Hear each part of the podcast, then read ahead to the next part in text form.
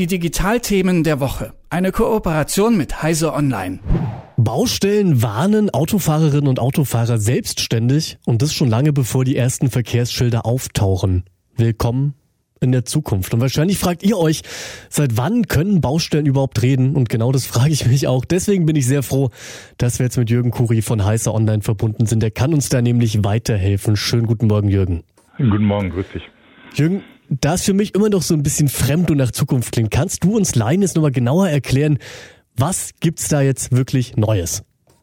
Naja, was, was die, was in Deutschland jetzt als, zumindest als Pilotprojekt, beziehungsweise als Technik für bestimmte Autos eingeführt wird, ist, dass das Auto tatsächlich relativ frühzeitig erfährt, dass eine Baustelle kommt und wie die Situation an dieser Baustelle aussieht. Also ob der Verkehr sehr verlangsamt ist, äh, welche Geschwindigkeitsbegrenzungen es gibt, äh, wie die Verkehrssituation aussieht, ob gerade viele durch die Baustelle durchfahren. Und das geht halt äh, so, dass man das relativ weit im Voraus machen kann über eine Kommunikation der Baustelle mit tatsächlich den Autos. Ähm, das heißt, man muss nicht erst darauf warten, dass das erste Verkehrsschild auftaucht, sondern kriegt das Auto kriegt relativ frühzeitig die Informationen und kann das in die Kommunikation mit dem Fahrer integrieren. Das heißt, es werden Warnsignale angezeigt oder entsprechende Hinweise eingeblendet. Ähm, das ist jetzt so im Prinzip das erste Mal, dass ein normaler Autofahrer mit solchen Techniken Car-to-Car Communication bzw. Car-to-X Communication konfrontiert wird. Also quasi das, was wir bisher mit Google Maps hatten, dass man einfach auf dem Handy nachgeschaut hat, ja, wie bewegt sich der Verkehr, das wird jetzt eben von der Baustelle selbst, von der Straße selbst an ein Auto gesendet. Wie kann das denn technisch funktionieren? Ja, da gibt es zwei konkurrierende äh, Standards, beziehungsweise ist noch nicht ganz klar, welcher Standard sich durchsetzt. Dass die, was diese Baustelleninformation von der Autobahn AG in Deutschland jetzt macht, die benutzen PWLAN. Das ist ein Standard, der ist von äh, vor einigen Jahren definiert worden, der dazu dient, tatsächlich, dass Fahrzeuge miteinander kommunizieren können über WLAN-Techniken. Der sollte in der Europa, in Europa Standard, äh, zum Standard gemacht werden. Ist aber jetzt tatsächlich so, dass es zwei Standards gibt. Es gibt PWLAN und das sogenannte CV2X gibt es als Konkurrenz. Das arbeitet über das Mobilfunknetz.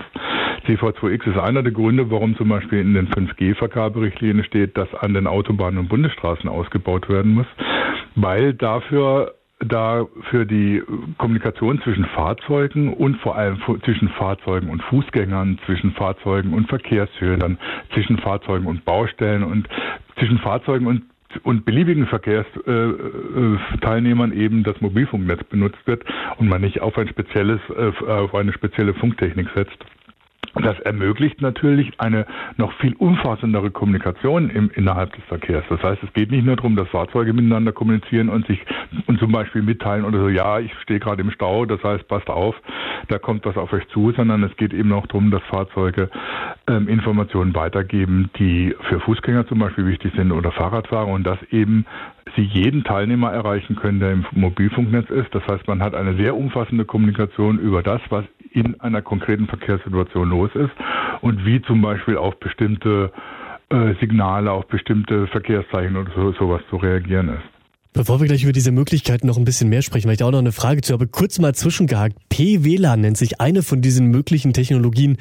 WLAN ist wahrscheinlich allen von uns ein Begriff, aber was macht denn dieses kleine P da davor? Äh, ist einfach, weil die Spezifikation der IEEE heißt 802.11p und deswegen heißt das dann P-WLAN. Also es gibt ja das normale äh, WLAN ist ja ein 802.11e oder AX oder ähnliches. Das heißt, die Standardisierungsorganisation IEEE, e, die hat eben diese bestimmten Bezeichner äh, nummeriert für, für WLAN äh, beziehungsweise für Netzwerke mit 802. Nummer und Buchstabe und daher kommt diese P-WLAN.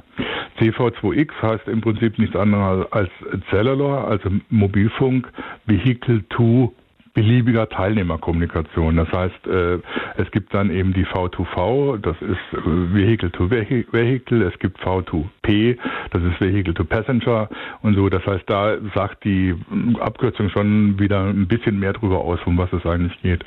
Und diese Abkürzungen, Leute, die werde ich später noch abfragen. Also merkt euch die gut an dieser Stelle. Aber Jürgen, noch mal Frage an dich. Ich kann das natürlich ja sehr, sehr schwer einschätzen. Wie weit ist diese Technologie, die jetzt da neu ist, ist es wirklich was richtig Revolutionäres und was, was wirklich auch die Zukunft des Verkehrs nachhaltig beeinflussen könnte? Ja, es ist natürlich zum einen ist es für die konkrete jetzige bestehende Verkehrssituation natürlich also viel viel praktischer, wenn man konkrete Informationen über das tatsächliche Geschehen vor Ort kriegt über Sensoren oder äh, andere Fahrzeuge ähm, als wenn man das nur aus bestimmten Verhaltensweisen von Autos oder weil es gerade langsam vorangeht oder so schließen muss und daraus äh, entsprechende Warnungen erzeugt. Das heißt, äh, es kann bis dahin gehen, dass eben auch Navigationssysteme viel genauer arbeiten, Navigationssysteme genauere Warnungen ausgeben können oder genauer darauf hinweisen können, was einem denn bevorsteht und Alternativen aufzeigen. Das heißt, es ist auch für die konkrete Situation gar nicht so sehr Zukunftsmusik, sondern kann sehr praktisch werden. Wenn man sich das aber jetzt weiter vorstellt, wie, wie wir in Zukunft unter Umständen Verkehr organisieren oder uns im Verkehr bewegen, dann geht es um autonome Autos, dann geht es um ausgedehnte Fahrassistenzsysteme. Und es ist ja eigentlich relativ wenig sinnvoll, dass ein autonomes Auto oder ein Fahrassistenzsystem alles selbst dafür sorgen muss, dass es alles erkennt. Äh, wenn eine Geschwindigkeitsbeschränkung ist, dann muss es das Verkehrsschild erkennen, das 50 Kilometer Schild. Oder es muss an einer, einer roten Ampel erkennen, dass die Ampel rot ist. Viel einfacher ist es ja, wenn die Ampel dem Fahrzeug sagt, ich bin rot, bleib stehen. Oder wenn das Verkehrsschild dem Auto sagt, es ist jetzt 50 Kilometer, fahr nicht schneller. Ähm, autonome Autos ohne solche intelligenten Systeme sind extrem aufwendig und es ist viel sinnvoller, dass man im Prinzip autonome Autos oder Fahrassistenzsysteme in so eine intelligente Umgebung integriert, in der im Prinzip alle Beteiligten vom Verkehrsschild über den Fußgänger bis zum Auto miteinander kommunizieren und sich Informationen äh, zukommen lassen, was denn gerade Sache ist, was denn gerade angesagt ist. Das macht die ganze Sache natürlich viel einfacher, als wenn ein autonomes Auto zum Beispiel immer selbst erkennen muss, was gerade in der Umgebung passiert. Ähm, wir werden modernen Verkehr ohne solche intelligenten Systeme nicht gebacken kriegen, äh, bis dahin, dass es natürlich solche intelligenten Systeme unter Umständen auch den Individualverkehr überflüssig machen und tatsächlich ein komplexes äh, öffentliches Nahverkehrssystem ermöglichen, das einen individuellen Autobesitz unnötig macht, weil die Verkehrsleitsysteme und die Autos so intelligent sind, so gut miteinander kommunizieren, dass das alles über öffentliche Fahrzeuge gemacht werden kann. Das sagt Jürgen Kuri von Heiße Online über ja, sozusagen intelligente Straßen, auf denen dann autonome Fahrzeuge fahren können.